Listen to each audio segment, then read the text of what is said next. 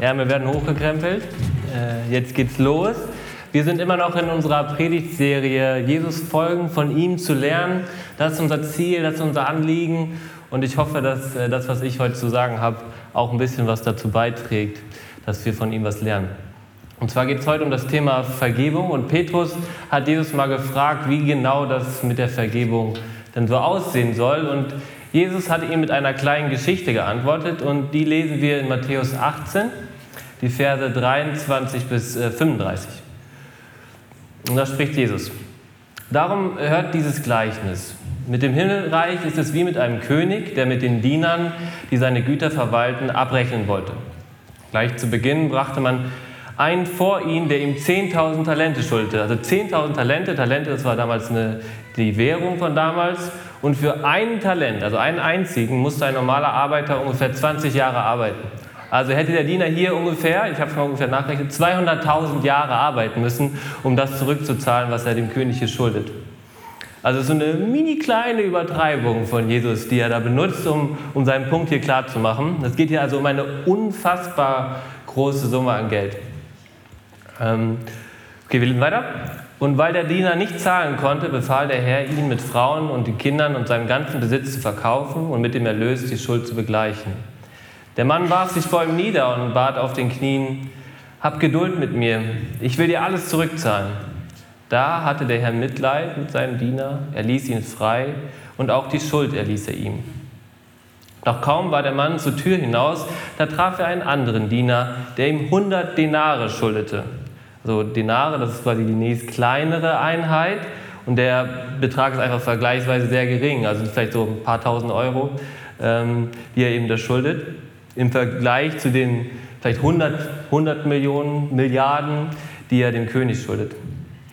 Und wenn man sich das so überlegt, ist es eigentlich unfassbar, was der Diener jetzt dem zweiten Diener da antut. Es geht weiter. Er packte ihn an der Kehle, würgte ihn und sagte, bezahle, was du mir schuldig bist. Da warf sich der Mann vor ihm nieder und flehte ihn an, hab Geduld mit mir, ich will es dir zurückzahlen. Er aber wollte nicht darauf eingehen, sondern ließ ihn auf der Stelle ins Gefängnis werfen, wo er so lange bleiben sollte, bis er ihm die Schuld zurückgezahlt hätte. Als das die anderen Diener sahen, waren sie entsetzt. Sie gingen zu ihrem Herrn und berichteten ihm alles. Da ließ sein Herr ihn kommen und sagte zu ihm, du böser Mensch, deine ganze Schuld habe ich dir erlassen, weil du mich angefleht hast.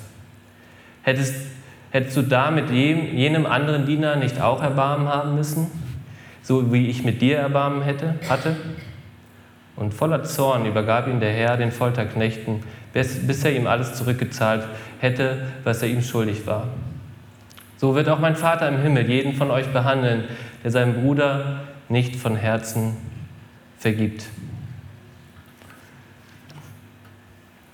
Wenn wir in die Medien schauen, und ich habe da mal einen Artikel von der Süddeutschen von den letzten Tagen äh, gesehen, die Überschrift war, das Gift bleibt. Das Gift, das bleibt. Da geht es um unversöhnliche Kommunikation. Auch wenn man sich andere Nachrichten anguckt, irgendwie schreit die Welt nach Vergebung. Überall braucht es Vergebung. Und irgendwie habe ich auch das Gefühl, dass die Welt da irgendwie ratlos ist, wie sie mit dieser ganzen Situation irgendwie umgehen sollen. Ohne Vergebung kann keine menschliche Beziehung und auch keine Gemeinschaft aufrechterhalten werden.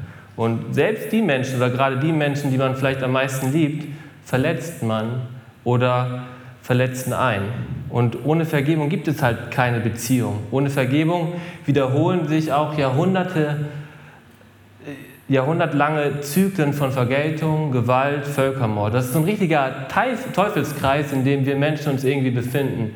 Von Gewalt, Rache, Wiedergewalt. Und das kann im ganz Großen, im, Politischen, von zwischen Völkern passieren. Das kann aber auch im ganz Kleinen, in der Familie, in Beziehungen passieren, dass so ein Teufelskreis ist von von Rache, von Vergeltung und, und so weiter.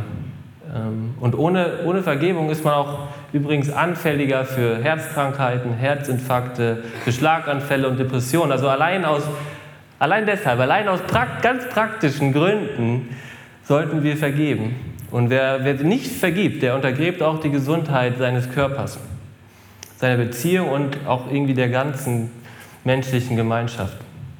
Eine unversöhnliche Haltung führt zu Bitterkeit, zu Zynismus und zu harten Herzen. Hm, Richard Rohr oder Richard Rohr ist ein Franziskanerpater aus Kanada, der hat mal gesagt, Whatever pain is not transformed is transmitted. Also, wenn Schmerz nicht transformiert, wenn Schmerz nicht umgewandelt wird, verwandelt wird in was anderes, dann wird er weitergegeben. Wenn wir verletzt sind, verletzen wir andere. Verletzte Menschen verletzen Menschen. Und dann kommt es zu diesem Teufelskreis, von dem ich vorhin erzählt habe. Aber Vergebung ist der Weg, der den Schmerz verwandeln kann. Und wo Schmerz und Wunden heilen, kann auch ein, ein Neuanfang möglich sein.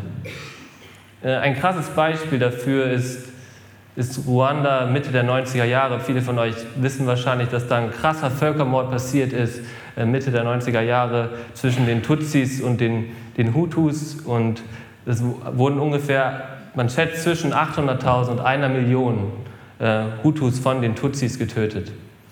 Und es gibt da eine Geschichte von, von einem Hutu, der heißt Innocent, und einem Tutsi, der heißt Velas. Und zweimal hat, hat Innocent wie durch ein Wunder überlebt, als die Tutsis sein Dorf überfallen haben. Er wurde mit Macheten massakriert und man sieht auch, ähm, sieht auch auf den Bildern von ihm, dass er so krasse Narben im Gesicht hat, total entstellt von, von, äh, von den Tutsis. Und er trifft irgendwann eines Tages Wellas, der damals, als das passiert ist, ähm, dafür gesorgt hat, dass man ihn entdeckt, also den Innocent. Und das hat dafür gesorgt, dass man ihn verfolgt. Und er hat immer nur gesagt, der Innocent, als mir klar wurde, dass ich nicht sterben würde, wollte ich nur noch Rache. Und das ist, glaube ich, eine ganz, ganz normale, menschliche, verständliche Reaktion auch. Dass wenn man sowas Krasses erlebt, zweimal knapp getötet wird und eigentlich wollte, hat er auch so krasse Schmerzen gehabt, dass er sterben wollte, dass man dann sagt, ich will nur noch Rache. Und dann hat er diesen Wellas getroffen, wo er wusste, krass, der hat dafür gesorgt, dass ich das erleben muss.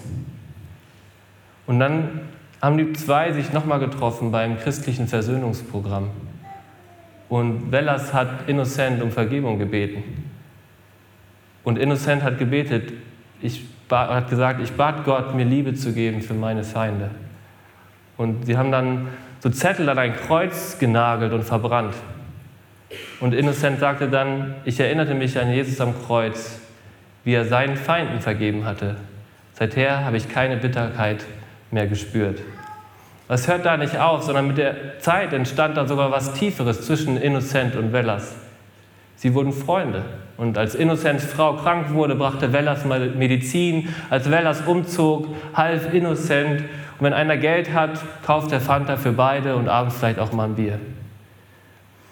Sie kümmerten sich sogar gemeinsam um eine Kuh und als die Kuh dann ihr erstes Kalb bekam, übergab Innocent es vor der ganzen Dorfgemeinschaft als Zeichen der Versöhnung an Wellas. Das brauchte natürlich alles viel Zeit und viel Aufarbeitung, aber Vergebung ist möglich und Neuanfänge sind möglich und Schmerz kann transformiert werden. Schmerz kann umgewandelt werden in etwas Schönes. Und die meisten von uns, ich gehe mal davon aus, dass fast alle von uns, haben das Glück, nie in so eine krasse Situation gesteckt zu haben, in so einer unvorstellbaren Situation wie, wie Innocent. Und es sind aber auch nicht nur die ganz krassen Verletzungen und tiefen Wunden, um die es geht, sondern die ganzen vielen kleinen und mittelgroßen des Alltags. Jetzt kommt so ein kleiner Hot Take von C.S. Lewis. Ähm, und er sagt, es ist vielleicht nicht so hart, ein einzelnes großes Unrecht zu vergeben. Ich bin mir sicher, er bezieht sich dann nicht auf den Völkermord von Ruanda, sondern sehr generell. Aber die unablässigen Herausforderungen des täglichen Lebens zu vergeben. Immer wieder der herrschsüchtigen Schwiegermutter, dem tyrannischen Ehemann, der nörgelnden Ehefrau, der selbstsüchtigen Tochter, dem Sohn, der einen hintergeht, vergeben. Können wir das? Und wie können wir das? Das ist vielleicht die Frage, die daran anschließt. Wie können wir das? Das ist die große Frage. Wie schaffen wir es als Einzelperson und auch wir als Gemeinschaft, als Gemeinde, Vergebung zu leben? Wo Schmerzen transformiert werden, Schmerzen umgewandelt werden. Und das Gleichnis von Jesus gibt uns da ein paar Hinweise.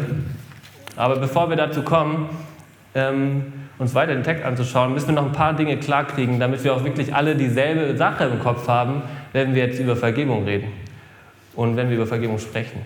Also, wenn wir von Vergebung im Gleichnis erfahren, ist irgendwie so ein ganz klarer Aufruf von Jesus, vergebt. Ganz klar. Aber wenn man sich die Stellen vor dem Gleichnis anschaut, dann bekommt man schnell eine Idee davon, dass Jesus hier ein sehr nuanciertes Bild eigentlich von Vergebung zeichnet. Und zwar in Vers 15 bis 17 erzählt Jesus, wenn dein Bruder sündigt, dann geh zu ihm hin und stell ihn unter vier Augen zur Rede. Hört er auf dich, so hast du deinen Bruder zurückgewonnen. Hört er nicht auf dich, dann geh mit einem oder zwei anderen noch einmal zu ihm.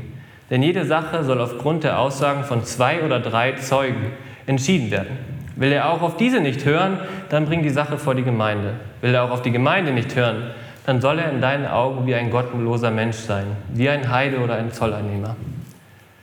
Bei, bei Vergebung, wenn Jesus von Vergebung redet, dann ist es nicht einfach nur Schwamm drüber. Es ist nicht einfach, wir sollen nicht einfach nur irgendwie so Fußabtreter sein und dann halt einfach vergeben.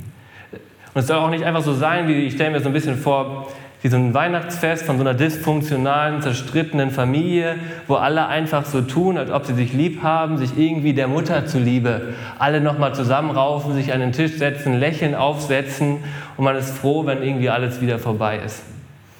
Es geht nicht einfach um Schwamm drüber, sondern Gott hat mit Vergebung, hat mit Vergeben ein Ziel. Vergebung ist der Weg, um Beziehungen wieder in den Zustand zu bringen, wie Gott es sich gedacht hat dass man in Liebe miteinander lebt.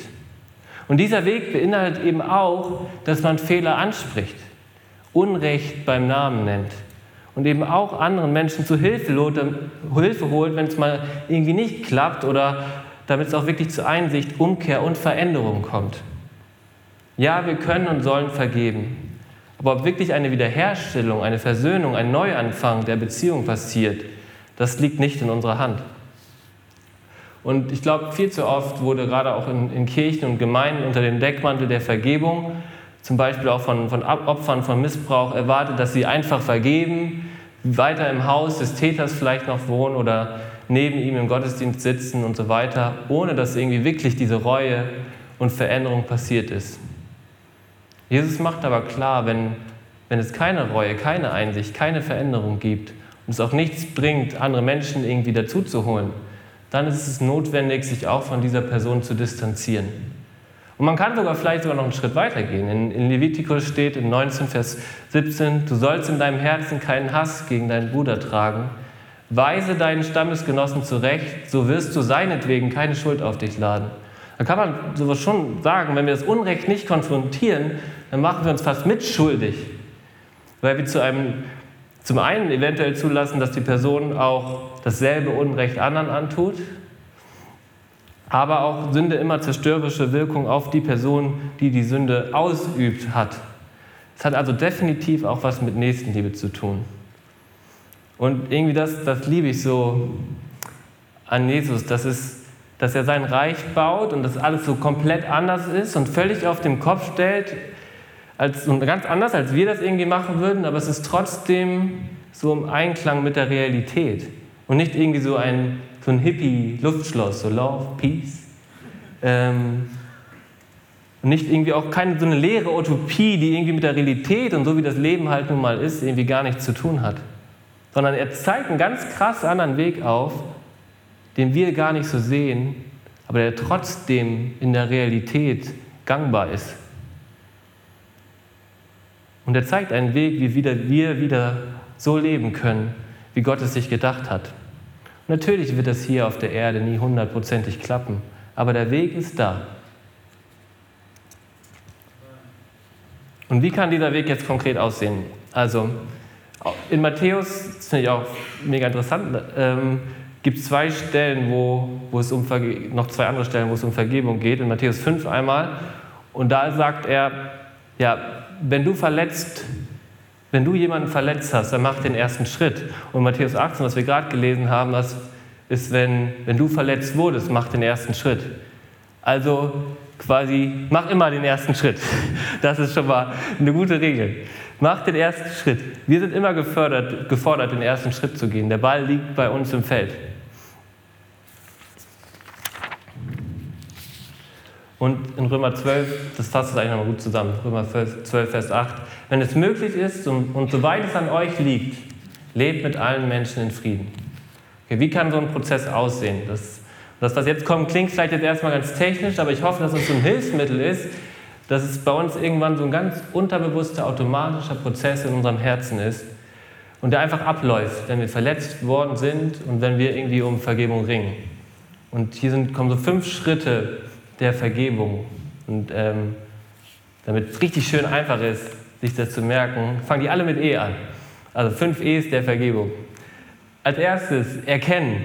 Ja? Anerkennen würde besser passen, aber dann hätte ich das mit den E's nicht mehr hinbekommen. Deswegen erkennen. Also erkenne den Ist-Zustand. Mache eine Liste in deinem Kopf oder auf dem Papier, welche Dinge, welche Verletzungen dir die andere Person angetan hat. Sei dabei ehrlich und konkret, aber nicht kleinlich und mach einfach eine nüchterne Analyse des Ist-Zustands. Zweite, erinnere dich, rufe dir ins Gedächtnis. Überprüfe erstmal dein eigenes Herz, erinnere dich daran an deine Gefühle, deine Motive. Gibt es dort Stolz, Bitterkeit oder den Wunsch nach Vergeltung?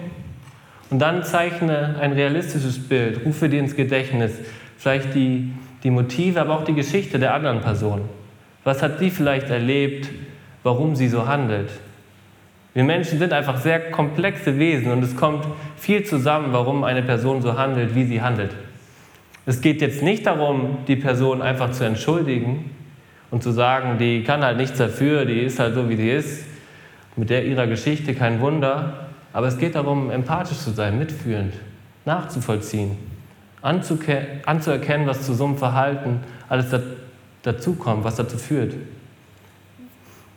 Und schließlich, und das ist der Hauptpunkt bei Erinnern, erinnere dich an das, was Jesus am Kreuz getan hat.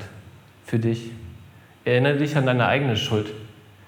Auf welche Weise hast du Gottes Vergebung schon erlebt? Was hat er dir in deinem Leben schon alles vergeben? Dann entlasten. Also entlaste die Person von ihrer Schuld. Sprich sie von der Schuld frei. Vergebe ihr ganz bewusst. Mach das einen ganz bewussten Schritt. Und bitte Gott, dass dass er dir dabei helfen kann, dass du die Person so sehen kannst, wie er sie sieht, dass du sie so lieben kannst, wie er sie liebt.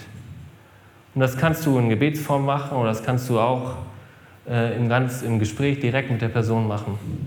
Dann erneuern, erneuer die Beziehung. Und diesen Schritt kann man natürlich nur gehen, wenn die andere Person auch ganz da, dazu bereit ist, die Beziehung wiederherzustellen. Aber soweit es an uns liegt, geht es darum, den Schmerz in der Vergangenheit zu lassen und nicht der Person gegenüber immer wieder rauszuholen, hervorzukramen. Das kann auch bedeuten, sich folgende Fragen einfach mal zu stellen. Wie kann ich der Person Liebe zeigen? Wie kann ich der Person Gutes tun? Wie kann ich der Person, wie kann ich die Person segnen? Wie kann ich für die Person vielleicht auch beten? Und der letzte Punkt, der schönste Punkt, sich einfach daran erfreuen. Erfreu dich an der heilenden Kraft des Evangeliums, der heilenden Kraft der Vergebung. Erfreue dich daran, dass durch das Kreuz Vergebung überhaupt möglich ist und dass Feindesliebe möglich ist. Und auch wenn das alles nach nur kleinen Schritten irgendwie aussieht, und ist das der Weg, wo wir den Teufelskreis von Gewalt durchbrechen. Und da geht es, egal ob seelisch oder körperliche, um Bitterkeit oder Hass, dadurch können wir Gewalt, äh, diesen Teufelskreis zerbrechen, durch Vergebung. Und wir dürfen uns auch darüber freuen, dass die Last zu hassen von unseren Schultern genommen wird. Und wir dürfen uns daran freuen, dass wir Jesus ein Stück ähnlicher geworden sind in diesem Prozess. Und ich hoffe, dass das Ganze irgendwie zu so einem automatischen Prozess in unserem Herzen wird, wo wir das bei kleinen und großen Verletzungen in unseren Herzen durchspielen, diese fünf E's, und so unser Herz auf Vergebung polen. Und das Herz spielt auch für Jesus in dem Gleichnis eine, eine wichtige Rolle. Ganz am Ende sagt er in Vers 35, wer nicht von Herzen vergibt, dem wird Gott auch nicht vergeben. Vergebung passiert im Herzen. Und im damaligen jüdischen Verständnis war das Herz nicht so wie bei uns, der Sitz von Gefühlen, Emotionen, sondern das Herz war der Sitz von Vernunft, Weisheit und Urteilsvermögen und von Emotionen und Gefühlen. Das ist viel ganzheitlicher, als wie wir trennen das ja so Gehirn, da machen wir unsere rationalen Entscheidungen, Herz, da ist das ganze Gefühl drin. Die haben dann ein ganzheitliches Verständnis und Jesus sagt, ja, mit diesem ganzen Herzen sollen wir vergeben.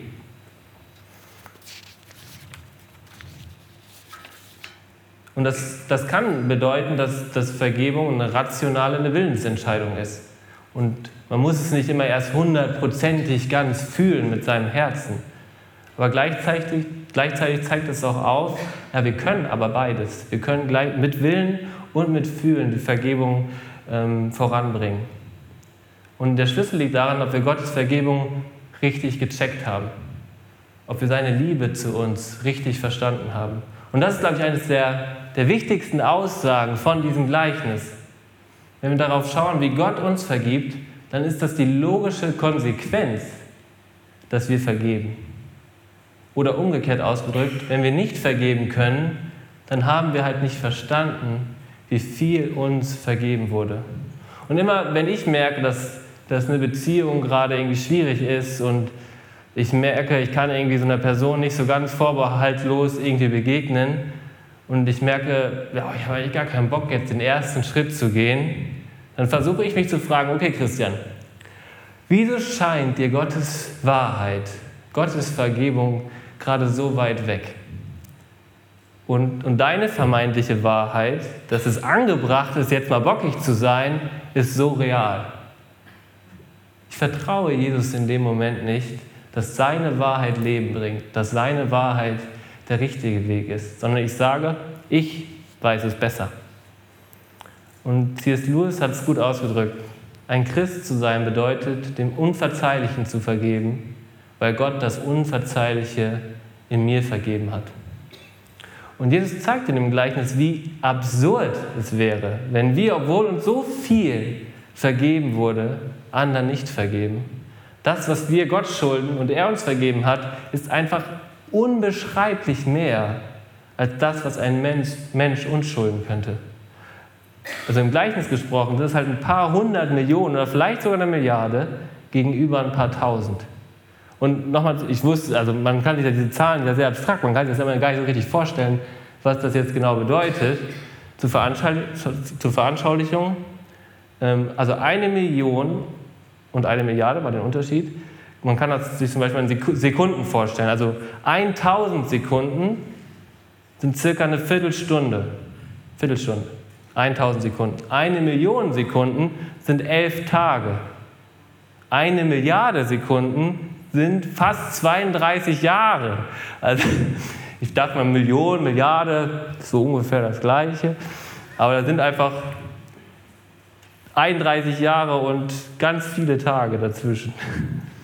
Und Tim Keller sagt es so, wir sind sündiger und fehlerhafter, als wir je zu glauben vermochten, doch gleichzeitig sind wir in Jesus Christus geliebter und angenommener, als wir je zu hoffen wagten.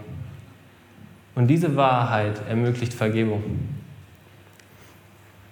Und das Ziel ist es, diese Wahrheit so krass vor Augen zu haben, Jesus so gut kennenzulernen und lieben zu lernen, dass für uns das Natürlichste der Welt ist, zu vergeben. Wir können nicht mehr anders, weil wir diese Wahrheit so krass in unserem Herzen haben, so krass vor Augen haben.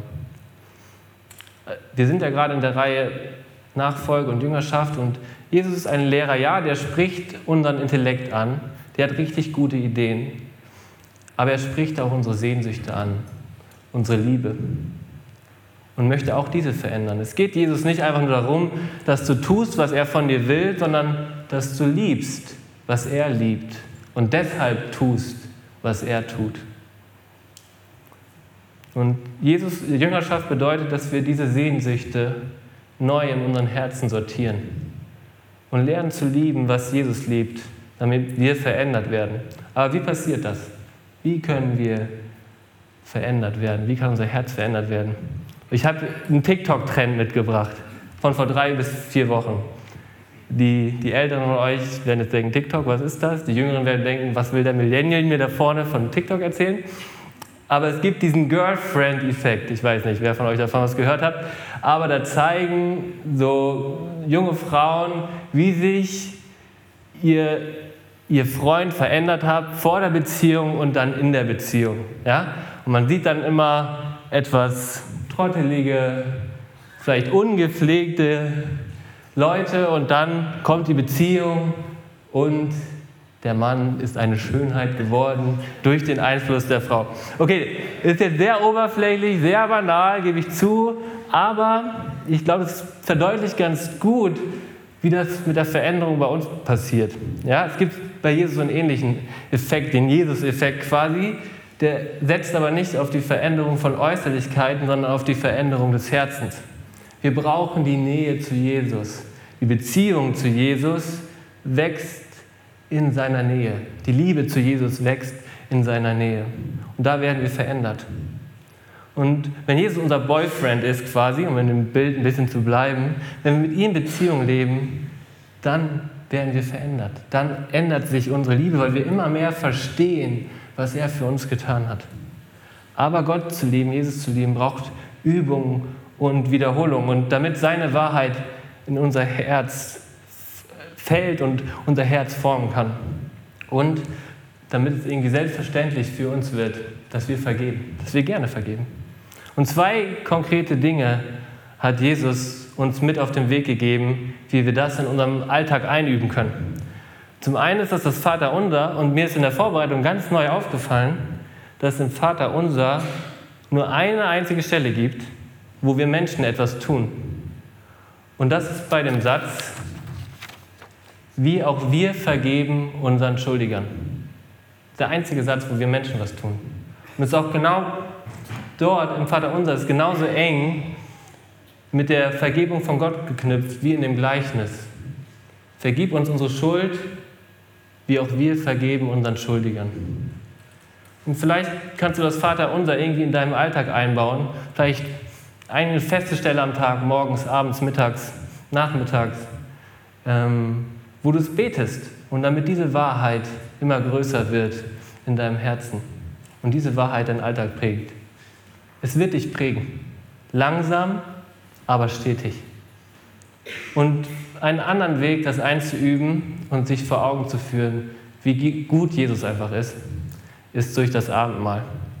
Dort kann man buchstäblich schmecken, sehen und spüren, wie gut Jesus ist.